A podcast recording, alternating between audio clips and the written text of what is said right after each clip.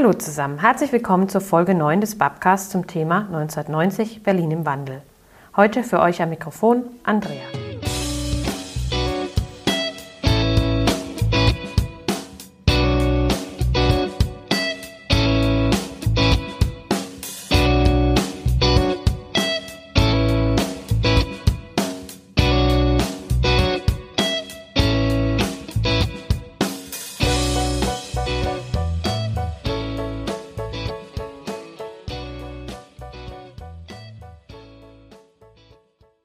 Das Jahr 1990 war in vielerlei Hinsicht ein besonderes und aufregendes.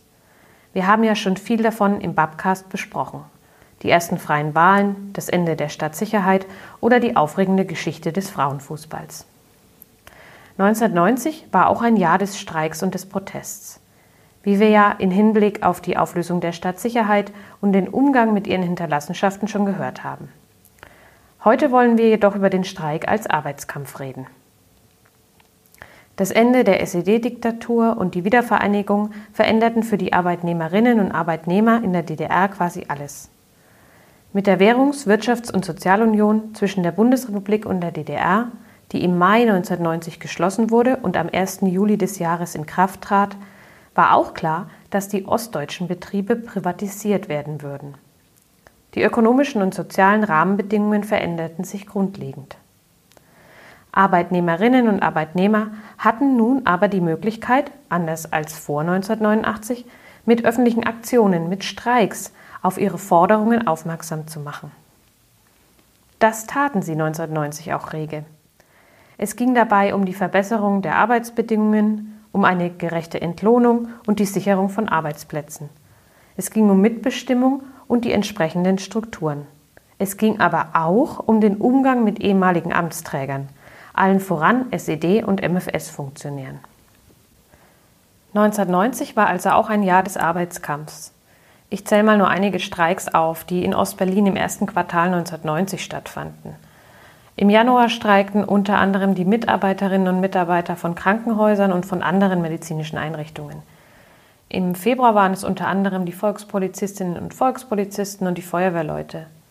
Im März streikten unter anderem Pädagoginnen und Pädagogen, Mitarbeiterinnen und Mitarbeiter des Einzelhandels und der kommunalen Wohnungsverwaltungen. Und so ging es im Verlauf des Jahres weiter und wurde sogar noch intensiver. Auch die Müllwerker Ostberlins gehörten zu den Streikenden, mit einem Warnstreik im Januar und einem unbefristeten Ausstand im Juni. Darüber will ich heute reden, und zwar mit einem, der damals dabei war, der mitgestreikt hat und darüber berichten kann. Mit Frank Bartsch, der im Kombinat Stadtwirtschaft, so hieß damals die Stadtreinigung, gearbeitet hat. Also herzlich willkommen, Herr Bartsch. Schönen Tag. Ich freue mich hier zu sein, genau.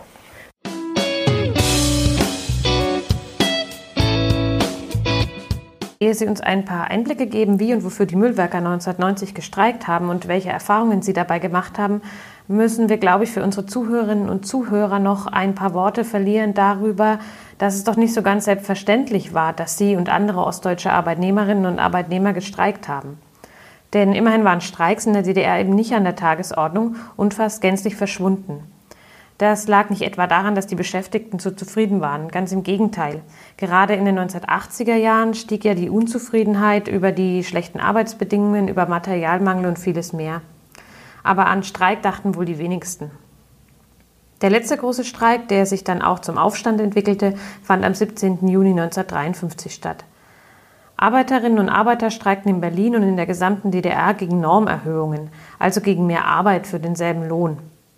Schnell waren nicht mehr nur Arbeiterinnen und Arbeiter auf der Straße und auch die Forderungen änderten sich. Sie wurden politisch. Freie Wahlen, das Ende der SED-Herrschaft und die Einheit Deutschlands waren wohl die wichtigsten von ihnen. Die SED-Machthaber konnten sich nur mit Hilfe sowjetischer Truppen retten, die die Proteste blutig niederschlugen. Es waren Tote und Verletzte zu beklagen. Dieser 17. Juni 1953 war für die Machthaber in der DDR ein Trauma, aber natürlich war es auch ein Einschnitt für die Bevölkerung. Die Herrschenden wollten sowas nie wieder zulassen und verstärkten die Repression.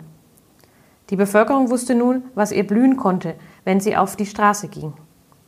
Das ist natürlich jetzt sehr verkürzt und sicherlich spielten noch andere Entwicklungen eine Rolle, will man erklären, warum es bis 1989 keinen nennenswerten Streik mehr in der DDR gab.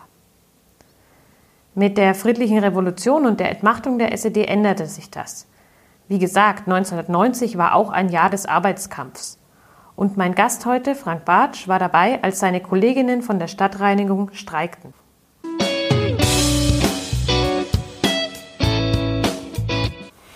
Ja, lieber Herr Batsch, können Sie vielleicht erstmal schildern, äh, wie für Sie das Jahr 1990 begann? Es hat sich ja viel verändert durch die friedliche Revolution 1989 im Herbst. Also wie sah es an Ihrem Arbeitsplatz aus? Wie war die Stimmung unter den Kolleginnen und Kollegen? Und ähm, ich habe zum Beispiel auch gelesen, dass allein im Dezember 89 schon 170 Kolleginnen und Kollegen aus ihrem Betrieb die Arbeit niedergelegt hatten oder eben äh, gekündigt hatten. Also wie war einfach die Stimmung bei Ihnen im Betrieb? Mhm. Ja, ich selbst lebte mit meiner Frau, mit meiner damaligen Frau zusammen und äh, habe gerade vor, vor 88 aus von der Armee wiedergekommen. Ich hatte so einen Bausoldaten, eine Zeit als Bausoldat verbracht und hatte meinen Meister gerade absolviert, Meister, Industriemeister, Meister der sozialistischen Industrie war der Titel. Und ich habe immer gescherzt, wenn es so weitergeht, werden sie mich bei der Übergabe gleich verhaften. Das heißt, man ging in so eine universelle Zukunft, man hatte alle möglichen Ausbildungen und man hörte, das zählt dann gar nicht. Und es war so eine große Verunsicherung. Man hat seine Arbeit gemacht und äh, die haben so Auflösungserscheinungen, die Werkstattleiter, ein Werkstattleiter war weg oder die Leute kamen nicht mehr aus dem Urlaub wieder äh, oder sie kündigten oder ich weiß noch, einer unserer besten Klempner, ich bin ja in so einer Werkstatt arbeiten gewesen, ähm, der ist dann, hat dann relativ schnell gekündigt und ist dann weggegangen und es gab eine große Verunsicherung. Dann sind ganz, ganz viele Mitarbeiter von der Stasi in die BSR gekommen. Da wurde einem so signalisiert und erzählt, das sind welche, die waren früher so Kraftfahrer oder so. Und dann war ja auch klar, Stasi in die Produktion war ja auf den Straßen mhm. so als Motto. Und dann hattest du auf einmal lauter so unbekannte Kollegen dabei. Und das war auch schon eine Situation, die ziemlich verunsichernd war. Und ich glaube, dass das der Motor war, dass Menschen, die ihre Arbeit gemacht haben, gesagt haben, wir brauchen hier ein bisschen Klarheit. Im Wesentlichen geht es um Klarheit. Jetzt ja nicht mal nur materiell, glaube ich, sondern im Wesentlichen darum, wie jetzt jetzt weiter, weil man so ein bisschen eine Zukunftsangst hatte, glaube ich. Mhm. Ja. Und ähm, da kam es eben drauf an und die Betriebe, diese Dinge, die Sie da genannt haben, waren ja jetzt nicht irgendwie ein kleiner Handwerker mit drei Mitarbeitern, sondern eine große Behörde, ein großer Betrieb. Und natürlich bildeten sich in diesen Betrieben auch Menschen zusammen äh, oder äh, äh, sprachen miteinander, die schlau waren, die sich Gedanken gemacht haben, die ein bisschen weiter gedacht haben. Und so war das halt auch in der Stadtwirtschaft sodass auf, zwar auf drei Müllhöfen das im Prinzip losging, aber tatsächlich auch ich bin im Bereich Hauptwerkstätten gewesen, ähm, da auch Menschen waren, die miteinander Kontakt hatten und die dann im Prinzip sagten, wir müssen uns aktivieren, sonst machen die den Plan ohne uns, weil wir ja äh, mit dieser Wende aus meiner Wahrnehmung aus dem Volk heraus, würde ich das schon mal so sagen, ja, jetzt nicht die Masse, die Masse macht ja immer nichts, aber ja. jedenfalls initiiert wurde von Leuten, die mitgedacht haben, wir müssen was in Bewegung setzen und das war klar, wenn wir uns jetzt nicht in Bewegung setzen, die Geschäftsführung könnte sich auch gut vorstellen, eine Aktiengesellschaft oder eine GmbH zu machen. Wir müssen jetzt hier Präsenz zeigen, wir müssen jetzt hier klären, was los ist, weil sonst äh, verändert sich hier nichts in die richtige Richtung. Ja. Und Sie waren ja auch, äh, wenn ich das richtig gelesen habe, Vertrauensmann im mhm. Betrieb. Ab wann waren Sie das und was war da eigentlich die Aufgabe? Ja, ich bin eigentlich jetzt nicht so eine Gewerkschaftsfuzzi gewesen. Also in der DDR war man, wenn man in so einem großen Betrieb war, in so ein paar Institutionen drin, wie zum Beispiel im FDGB. Und ich glaube, ich war in der ganzen Zeit, äh, seit 1979 arbeite ich da, war ich da nicht in irgendeiner Funktion. Aber so in der Vorwendezeit, wo alles im Aufbruch war, musste das irgendwie neu organisiert werden. Und da war aus meiner Sicht auch das Thema, dass meine Kollegen zu mir sagten, mach du doch das. Ja, ich war eigentlich immer, also wie gesagt, diese Bausoldaten, 15.000 in der DDR, die waren immer so ein bisschen widerständig, sage ich mal, und man hat dann da irgendwie auch sich nicht mit allen so abgefunden. Vielleicht war das auch das Thema, so dass ich dann im Prinzip meine Kollegen mit vertreten habe und ähm, dann in der Vorphase so ein 20er-Rat gegründet wurde. Das heißt, 20 Leute aus dem Betrieb äh, trafen sich regelmäßig, äh, waren dann auch bei den Leitungsbesprechungen im Unternehmen mit dabei, so als wenn es eine gewählte Betriebsratsrunde war. So muss man sich das vorstellen. Also in der Vorphase, damit meinen Sie quasi im Herbst 89 schon oder äh, 1990 dann? Nee, erst? 1990 würde okay. ich sagen. Ja. Ja. Wie gesagt, ich selber äh, bin jetzt nicht der Führer dieses ganzen Themas gewesen. Das ist der Ralf Tewelles, der Sven Olaf Günther und der Norbert Grasnick und auch vielleicht der Michael Smolinski gewesen, Leute, mhm. die da noch nicht da dran waren. Äh, aber das wurde damals basisdemokratisch, ich sage jetzt mal, erstritten, erschrien. Äh, das waren schon schwierige Phasen, wie man vorwärts kommt. Man war so Diskussionen auch nicht immer nur gewöhnt, ja. Also ich sag mal, äh, wie funktioniert was, wie Mehrheitsbeschluss, wie kriegt man sowas hin? Das waren manchmal lange Abende, mhm. wie man irgendwo hinkommt. Und dann war es im Prinzip ja so, dass die gewerkschaftlichen und die Parteistrukturen noch da waren. Da verändert sich fast täglich was, weil immer Leute weg waren oder plötzlich eine neue Idee hatten oder mhm. der Parteisekretär am besten geblieben ist. Dann wurde da jemand nachgeschoben und die hatten natürlich alle Bock, dass es so ein bisschen so bleibt. Ja, die wollten also jetzt nicht runterfallen. Und dann muss man sich vorstellen, dass der FDGB, dem ja eigentlich wahrscheinlich auch klar war, dass er eigentlich eine Rolle hatte, die nicht in Ordnung war, irgendwie versucht hat, sich zu reformieren und im Prinzip in die Betriebe natürlich auch nochmal Personal geschickt hat und zum, unter dem Aspekt, Mensch, bleib doch bei uns, wir machen das schon alles und so.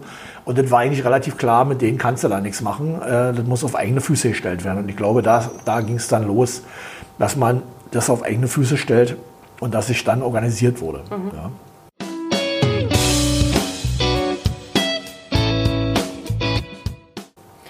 Und ähm, im Januar 1990 kam es ja dann zum Warnstreik der Müllwerke. Ja. Also die haben dann einen Tag Ausstand gemacht, ähm, sind äh, dann auch äh, vor das Haus des Ministerrates gefahren. Ich äh, glaube, 800 Beschäftigte mit 157 Fahrzeugen ja. sind dahin gefahren und haben einen Tag gestreikt. Ja.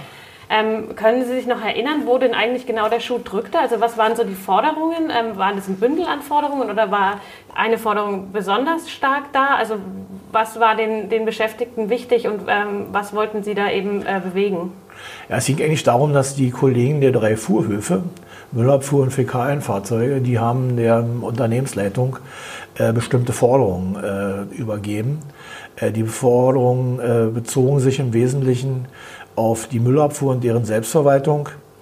Die sollten dem Magistrat unterstellt werden. Also die haben eine große Sorge, dass beispielsweise äh, diese Firma dann nicht mehr kommunal ist, dass da mhm. irgendwelche wirtschaftlichen Interessen für Einzelne geregelt werden mhm. sollten. Das war ein wichtiges Thema. Das Thema der Arbeitserleichterung. Also man fuhr mit diesen uralten Fahrzeugen, fuhr man eine sehr, sehr hohe Leistung. Also die Mitarbeiter waren sehr, sehr beansprucht, ja, mit, einem, mit Blechtonnen, also kann man sich ja nicht so vorstellen. Ähm, dann war das Lohngefüge, passte irgendwie überhaupt ja nicht mehr äh, zu der Thematik und dann war eine riesengroße Tourenbelastung. Das heißt, die Menschen, die dort gearbeitet haben, haben immer mehr auf ihre Behälteranzahlen, äh, die wurden immer erhöht. Und es ging schlichtweg auch darum, dass man eine bessere medizinische Betreuung hatte. Und das war, sage ich mal, waren so Forderungen.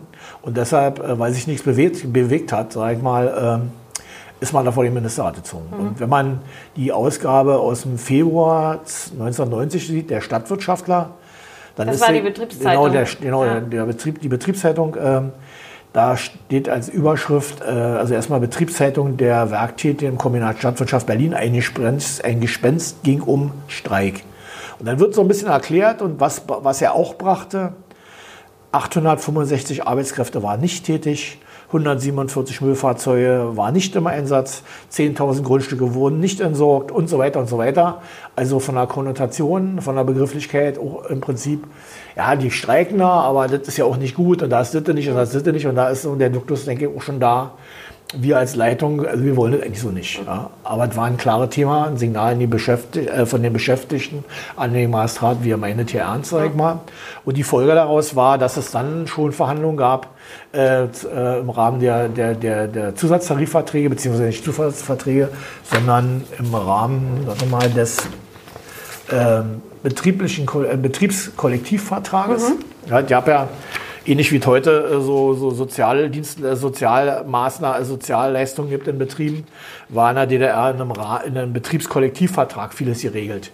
Gelder für Kinderkrank, äh, für Kinderferienlager, irgendwelche Prämien für unfallfreies Fahren und, und, und, mhm. und, und.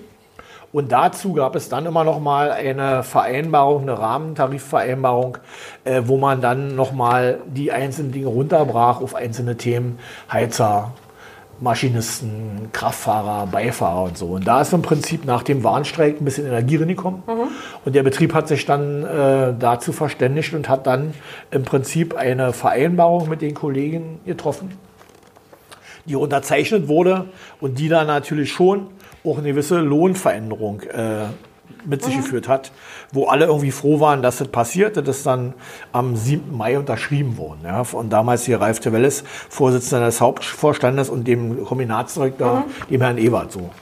Und ähm, der Auslöser für diese ganze Thematik, dass dann letztendlich dieser Dreitagesstreik da war, war dann der, dass letztendlich äh, der Staatssekretär im, im, Roten Rathaus dann irgendwann gesagt hat, nee, das kennen wir nicht an, äh, das setzen wir aus. Mhm.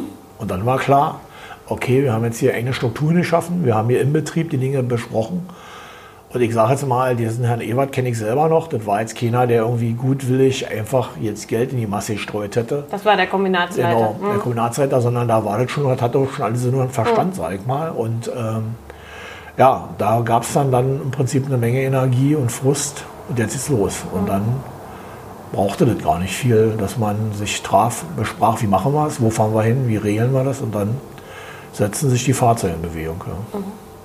Nur ähm, weil es jetzt gerade geraschelt hat und so. Also äh, wir gucken uns das hier alles an. Herr Batsch hat das äh, dankenswerterweise alles mitgebracht. Also den Betriebskollektivvertrag und noch so ein paar andere Sachen. Vielleicht äh, stellen wir auch einige Sachen für euch dann online und ihr könnt euch das mal angucken, ja. wie das so 1990 äh, ausgeschaut hat.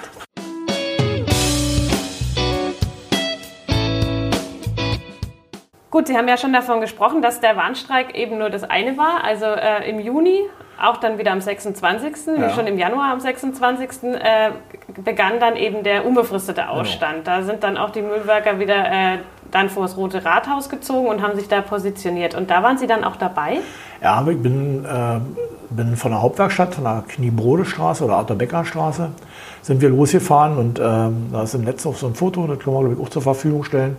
Ähm, da sind so meine ganzen Kollegen, also viele Handwerker, die da mit bei waren. Und äh, wenn man heute überlegen würde, wie man das macht, wäre ja kein Problem. Wir haben alle ein Smartphone.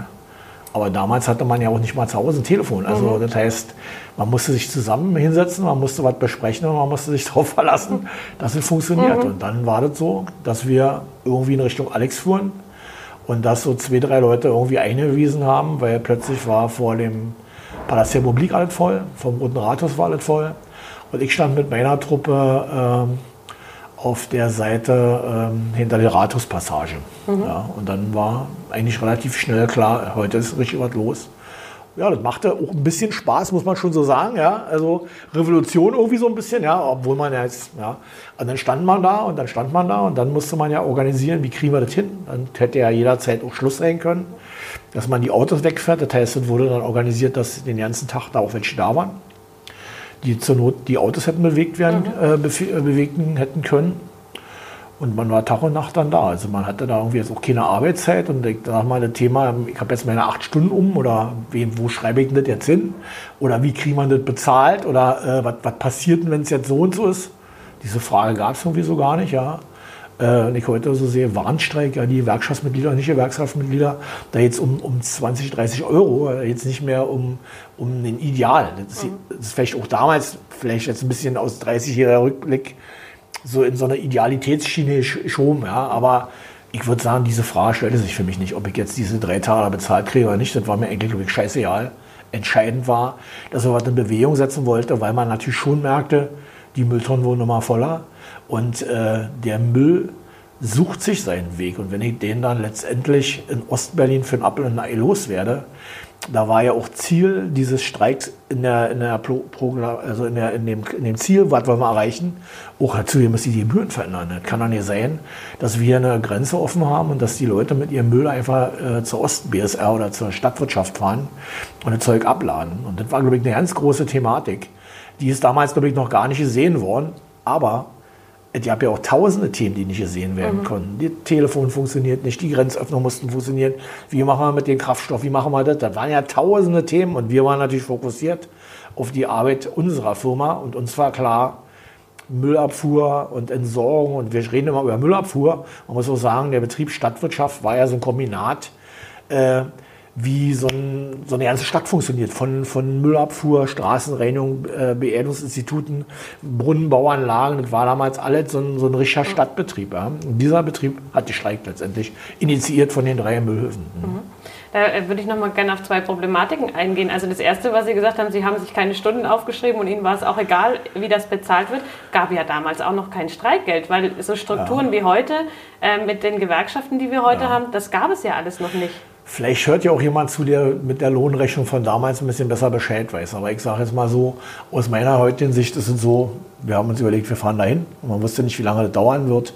Und da ist man da hingefahren. Und da gab es jetzt nicht irgendwie eine Rechtsschutzversicherung, über die man hätte einklagen können, dass ich da jetzt irgendwie da war, sondern das war eigentlich so ein bisschen ein eigenes Risiko. Und ich glaube nicht, dass wir da abends zusammengesessen haben und überlegt haben, na hoffentlich fehlt uns das nicht am Wochenende, am Monatsende in einer, in einer Lohntüte. Das war, glaube ich, keine Diskussion. Mhm. Und das Zweite, was Sie auch schon angesprochen haben, ähm, war, die Grenzen waren jetzt offen. Mhm. Und in West-Berlin war, also es ging, glaube ich, vor allem um den Gewerbemüll. Die Entsorgung von Gewerbemüll, also pro Tonne wurde das ja gerechnet, mhm. um das ich weiß jetzt gar nicht, 10, 20-fache teurer ja, als in ja, Ostberlin. Das heißt, ja. ähm, es wurde dann angefangen, aus Westberlin äh, den Müll in Ostberlin zu entsorgen, mhm. weil es einfach billiger war. genau. Ich will den äh, Osten natürlich überhaupt nicht idealisieren, aber es war schon so, dass man auch bei den Produktions- Verfahren irgendwie schon überlegt hat, wie kann man es so herstellen, dass es jetzt nicht in Masse irgendwie ein Problem erzeugt. Ja? Also das ist ja mal Bitterfeld und so, da sind natürlich Masse, massig Probleme gewesen in der Umwelt, das weiß ich alles. Aber ich will nur sagen, es wurde mal klar, war, wurde mal klar überlegt, was kann man denn tun.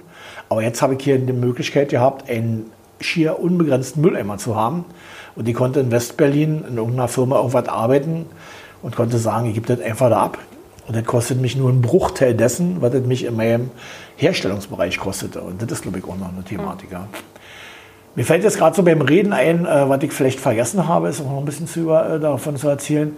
Ich glaube, die Exklusivität der Beschäftigten war eben auch über diese ganze Wendezeit im Betrieb da. Also die Thematik war, die haben ja noch kein Westgeld. Mhm es war schon klar, wie das Westgeld also wie die dann am 1.7. dann genau. irgendwie die Währungsunion stattfinden wird. Genau, es wurde im Mai ja. entschieden und am 1. Genau. Juli trat sie dann in Kraft. Genau, A89 die Thematik der Grenzöffnung, das Thema SED, nicht SED, äh, das Thema Reisegesetz wurde äh, äh, schnell gestrickt total zerrissen von den Beschäftigten, von der Bevölkerung.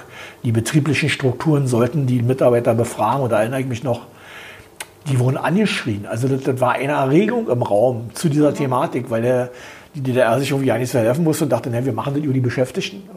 Und von daher war schon ein Frust in dem ganzen Modul da. Und wenn du da irgendwie gesagt hast, wir machen da was, dann war da Bewegung da. Also das war, äh, man musste da keinen aktivieren, wie das jetzt ist. Ja, wir wollen Warnstreik nächste Woche Dienstag machen. Wir könnten da oben Dienstag schlecht, ich gehe zum Friseur. Also diese Thematik hat man da so gar nicht. Ja. Das heißt, es war, ähm, also die meisten Beschäftigten haben äh, gesagt, wir genau. machen da mit, genau. weil äh, das ist ja auch nicht selbstverständlich, denn Streiks gab es ja in der DDR nicht. Ja. Also ähm, da, ja. äh, nach dem 17. Juni 1953 wusste man ja, was passieren kann, ja. wenn man auf die Straße geht. Und das heißt, es gab ja auch gar keine Erfahrung, wie macht man das jetzt eigentlich? Ja. Und gab es da so ein paar äh, Leute, die vorangegangen sind und gesagt haben, wir machen das jetzt so und so? Oder war es gänzlich ungeplant und das hat nee. sich dann so ergeben? Ich glaube, das große Glück war, dass die drei Müllhöfe sich gut ausgetauscht hatten und dass die die Dinge vorher gedacht haben. Und dann ist das in Bewegung gebracht worden und ich sag mal, dass so ein Werkstattbereich zum Beispiel mit dabei war, war insofern ganz gut. Weil wenn so ein Auto nicht mehr ansprang, konnte man da irgendwie was mhm. tun, sag ich mal. Das war schon irgendwie gut gedacht, ja. Mhm. Und das war dann letztendlich auch vom Gesamtbetrieb nachher getragen. Und man wusste von der Polizei oder so, das wäre ja zu 1987 oder so, wäre ja undenkbar gewesen. Wenn die Stasi kommen, Polizei hat nicht abgeräumt, egal wie viele da gewesen mhm. wären. Das war klar, das wird auf jeden Fall passieren. Also war, war ich mal so, war die, war es in meinem mhm. rückblickenden Denken so, dass man schon klar war, äh, ja, die werden das auch irgendwie blöd finden und das könnte sein, dass es da auch noch mal ein Ordnungsstrafverfahren gab, aber wir standen in der Preiklücke, also uns konnte jetzt eigentlich auch nichts passieren, wir haben mhm. jetzt nichts blockiert. Ja, und ähm, dann haben wir da so ein paar Tage durchgehalten und dann, ich weiß ja nicht, wie passiert ist, das ist wie so ein Bauwagen, ich weiß gar nicht, ob der von uns war, der vom Roten Rates abbestellt wurde. Und dann war es ja so, dass ein, drei oder vier meiner Kollegen äh, mit dem Distel hier, der mhm, war dem Innenminister, dem Innenminister damals. damals darin ging. Du, wurde eine Flasche Weinmann von dem mitgebracht, sag ich mal so. Und dann war noch jemand dabei und dann hat man überlegt, wie können wir, was können wir denn jetzt machen? Weil natürlich auch ein erheblicher Erwartungsdruck da war. Wir fahren jetzt hier, wir sind jetzt hier ein paar Nächte da. Und dann äh, ist man rausgekommen und man hat gesagt, pass auf, wir haben eine Lösung. So, und dann war aus meiner Sicht relativ schnell auch wieder Schluss. Sodass man dann wusste, äh, wir fahren jetzt wieder nach Hause und alle, die irgendwie mit Straßenreinigung und Müllabfuhr zu tun haben, äh, wussten, jetzt es erstmal wieder Arbeit, weil natürlich der Müll, der da überall rumlag, natürlich jetzt auch nicht einfach weniger wurde und jetzt in die nächste Mülltonne passte, sondern da war schon ein Wahnsinn an äh, Volumen, was da rumlag, was entsorgt werden musste. Und was jetzt auch natürlich wieder ein Thema war, wo man jetzt nicht gesagt hätte, mein Müllauto ist jetzt voll, ich fahre jetzt nach Hause, sondern da wurde geguckt, wie man das sinnvoll entsorgen kann, dass es bald wieder in den Normalzustand kommt. Das war natürlich auch das Pfund, mit dem sie wuchern konnten, dass sie gebraucht wurden. Also ich meine, drei Tage waren sie, glaube ich, im Ausstand ja. und das war ja zu der Zeit auch noch so, dass die Müllabfuhr öfter kam. Also ja. da wurde ja fast jeden Tag, äh, glaube ich, der Müll. Es wurde sicherlich nicht jeden Tag an jedem Haus abgeholt, aber es gab eben einfach Standorte, wo klar war, äh, da wird ja jetzt das Ascheanfall oder das ist ein bestimmter, äh, bestimmtes Zeug in der Tonne, das muss weg. Sodass das wesentlich häufiger erfahren wurde und so war der Druck natürlich schon auch ein höherer. Ja. Wie war denn da dann die Reaktion der Bevölkerung? Ich meine, äh, das war im Juni, da war es ja wahrscheinlich auch schon ein bisschen warm. Drei Tage wird der Müll nicht abgeholt. Das kann ja auch zu Unmut führen. Ja. Ähm, in einem Pressebericht habe ich auch gelesen, dass äh, Leute dann zum Alexanderplatz gekommen sind und da ihren Müll hingebracht haben. Mhm. Also war das eher, haben Sie das eher als Unterstützung wahrgenommen, um den Druck zu erhöhen gegenüber der Politik? Oder war das eher so Unmut gegenüber äh, den Müllwerkern, die jetzt da streiken und äh, das ganze Leben in der Stadt durcheinander bringen? Nee, ich denke, dass es sehr teilt war. Es gibt irgendwie immer im Leben Menschen, die da auch ein bisschen dahinter blicken und denken, okay, die machen da was. Eigentlich ist es ja richtig, dass die hier streiken, weil so kann es ja nicht sein. Ich arbeite in einem Betrieb, da ist es nicht so, wenn die gedacht haben, aber gut ist das oder richtig ist das oder man müsste das so machen. Aber die haben natürlich Unmut. Es gibt immer Menschen, die äh, alles, was irgendwie die normale Ruhe stören, was nicht ins System passt, jedenfalls in ihr System, das verurteilen. Und ja, ich glaube, es ist natürlich schon eine Not, wenn deine Mülltonne irgendwie voll ist, was machst du dann? Aber man muss da, glaube ich, nicht zum Alex fahren und dann da abgeben, sage ich mal. Also ich denke, dass der Zuspruch aus der Bevölkerung eher größer war. So ist jedenfalls meine rückblickende Erinnerung. Weil die auch mit, also weil der Rest der Bevölkerung natürlich mit ähnlichen Problemen genau. zu kämpfen hatte. Genau. Also weil es natürlich klar war, ich sag mal Ost-West, ich sag mal hier in Berlin, ist ja die Thematik äh, noch ganz anders gewesen, wie das vielleicht in Leipzig oder irgendwie mitten in der, in der DDR, ich sag mal jetzt so Zone wäre. Da war ja jetzt kein Partner, aber hier wusstest du ja genau, da gibt es in Westberlin eine Firma, die macht genau das Gleiche. Die entsorgt den Westteil äh, und wir entsorgen den Ostteil. Und äh, warum sollte das dann so sein, dass die Bedingungen, die wir haben, so völlig unterschiedlich sein sollen? Ja? Also das, das kann es ja eigentlich nicht sein. Aber gab es da auch bei Ihren Kolleginnen und Kollegen die Angst, dass man einen Arbeitsplatz verliert, wenn, wenn es quasi dann nur noch eine Stadtreinigung Berlin gibt hm. nach, nach dem 3. Oktober 1990? Oder spielte das zu dem Zeitpunkt noch keine Rolle?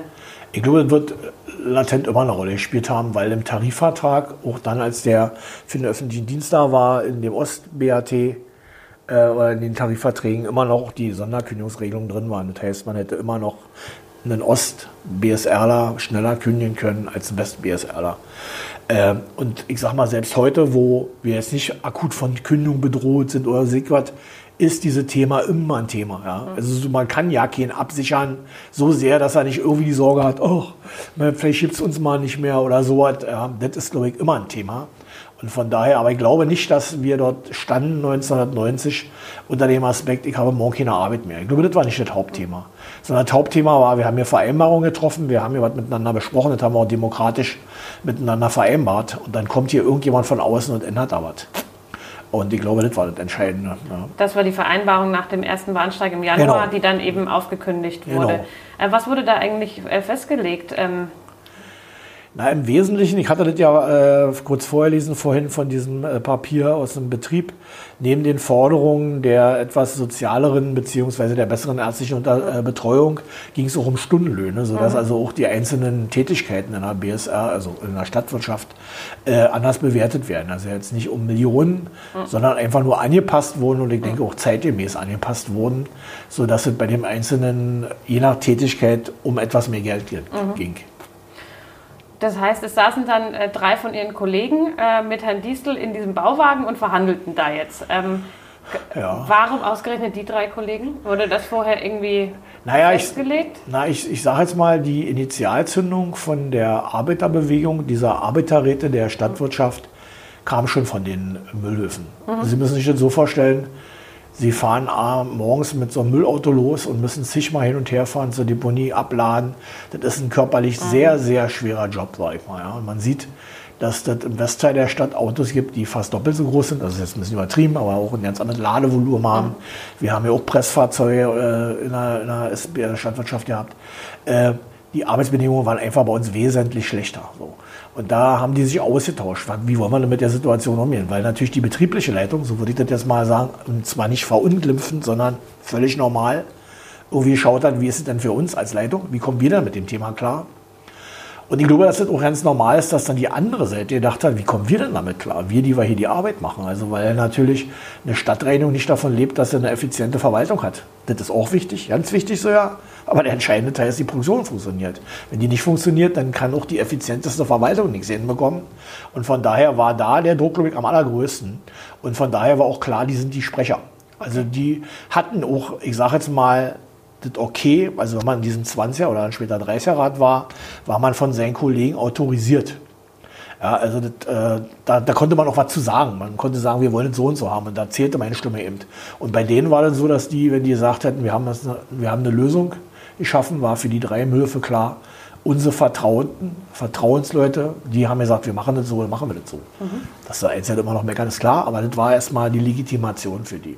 Und ich glaube, die saßen in dem Bauwagen und werden sicherlich auch überlegt haben, ey, scheiße, was machen wir denn jetzt? Ja, weil die Situation war eine Katastrophe, in der Stadt ging nichts mehr. Ja, und dann musste irgendwie aufgelöst werden. Die hatte jetzt auch sicherlich keine Euros in der äh, Mark in der Tasche, um alle Bar auszuzahlen. Das dauerte also auch ein bisschen und von daher ging es so ein bisschen um das Thema Vertrauen. Können wir dem jetzt da vertrauen? Und dann ist das im Prinzip aus dem Bauwagen heraus irgendwie auch beendet worden. Ja, und wir wissen, dass wir alle auch zufrieden waren, dass wir wieder nach Hause fuhren. Rückblickend kann ich gar nicht sagen, obwohl ich alle Lohnstreifen habe, wie dieser, diese drei Tage bezahlt wurden. Ob das bezahlt, das weiß ich jetzt gar nicht mehr. Ja. Und was war das Ergebnis? Also was äh, kam in dem Bauwagen dann raus? Also gab es Lohnerhöhungen und äh, wie ja. verbesserten sich die Arbeitsbedingungen? Ja, die Arbeitsbedingungen sollten angepasst werden und die Lohnerhöhungen, sag ich mal, die geplant waren, sind dann anders gekommen, äh, mhm. aber sind auf jeden Fall umgesetzt worden. Mhm. Ja. Und ähm, ich habe ja am Anfang schon gesagt, Sie waren ja nicht die Einzigen, die gestreikt haben mhm. in Ostberlin.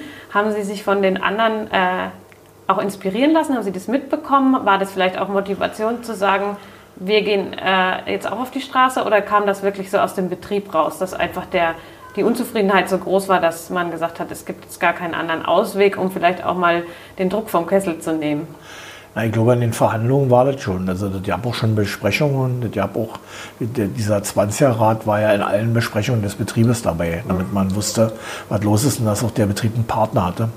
Äh, aber das war jetzt nicht so, die haben ja alle gestreikt, jetzt werden wir mal streiken, sondern war klar, wir müssen jetzt Außendruck machen, weil ja die Betriebsleitung auch gar nichts tun konnte. Es ging ja darum, dass wir als Eigenbetrieb oder als Betrieb der Stadt, den, in dem wir uns ja gesehen haben, dass der Magistrat sagt, ja, wir sind, äh, das ist unsere Firma. Wir wollen uns weiterhin mit dieser Firma auseinandersetzen. Und der, natürlich, der Magistrat hat auch keine Kugel, keine Glaskugel, wie es weitergeht. Und er hatte da sicherlich auch seine Schwierigkeiten.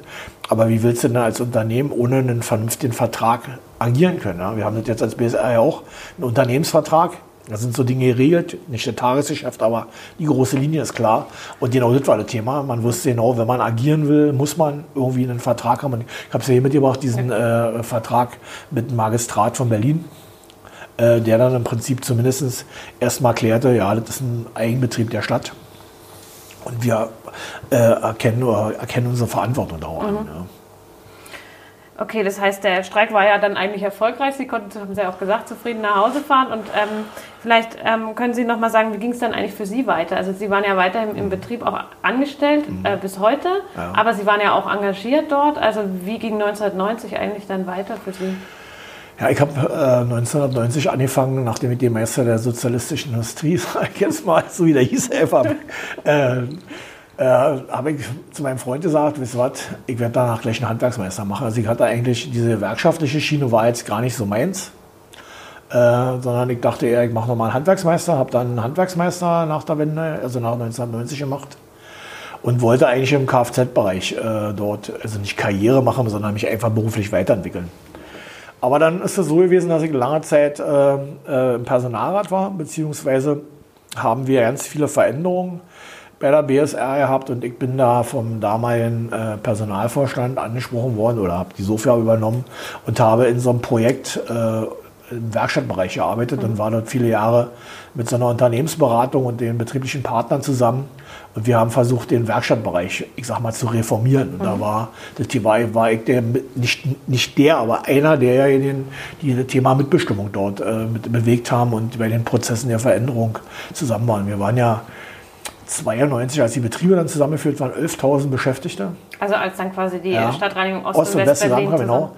11.000, wir sind runtergeschmolzen mal auf zwischenzeitlich 4.800.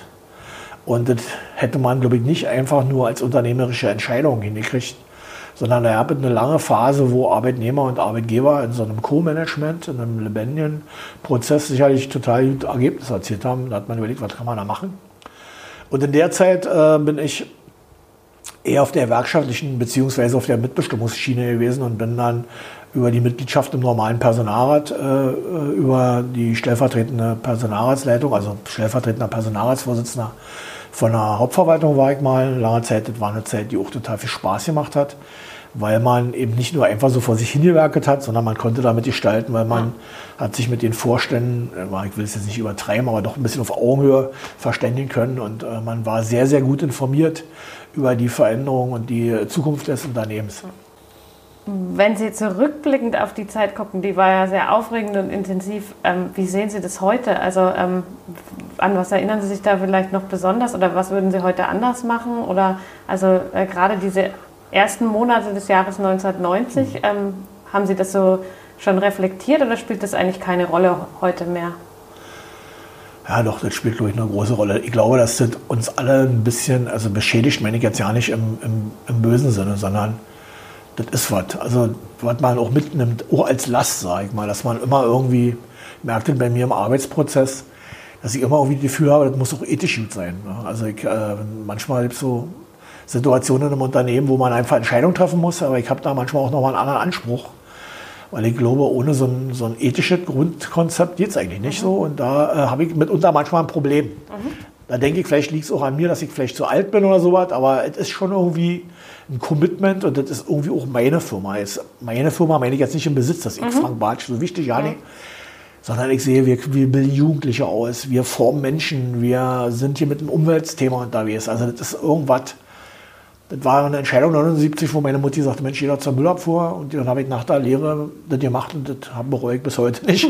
Die Tage, wo ich schon mal bereut habe, ist ja klar, in jedem Job sind so. Aber eigentlich bin ich froh, dass ich da bin. Mhm.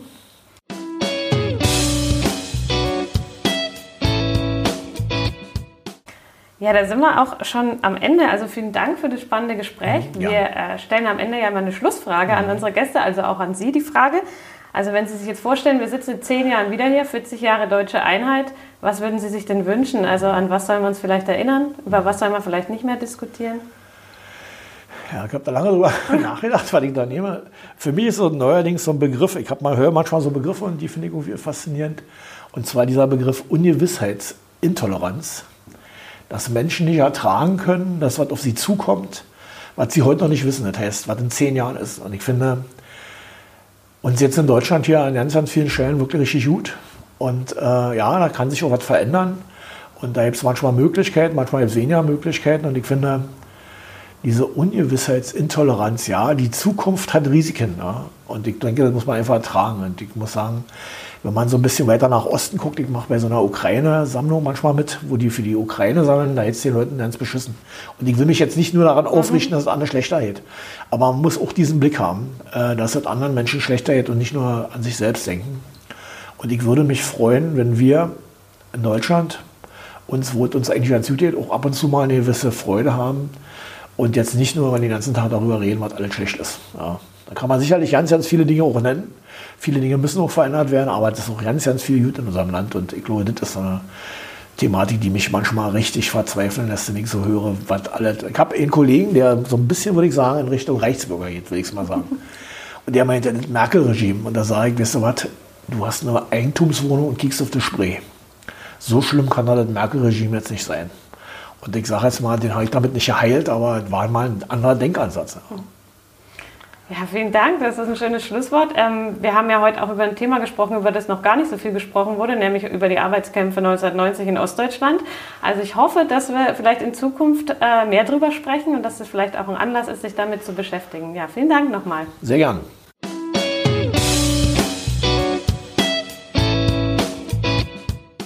Das war die neunte Folge des Babcast, die sich mit dem Streik der Müllwerker in Ostberlin 1990 beschäftigt hat. Wenn ihr noch mehr Informationen wollt, dann schaut doch einfach auf unserer Homepage vorbei www.babcast-berlin.org oder sucht uns auf Twitter. Dort findet ihr wie immer auch noch weitere Infos zur Folge. Dann also bis zum nächsten Mal beim Babcast zum Thema 1990 Berlin im Wandel.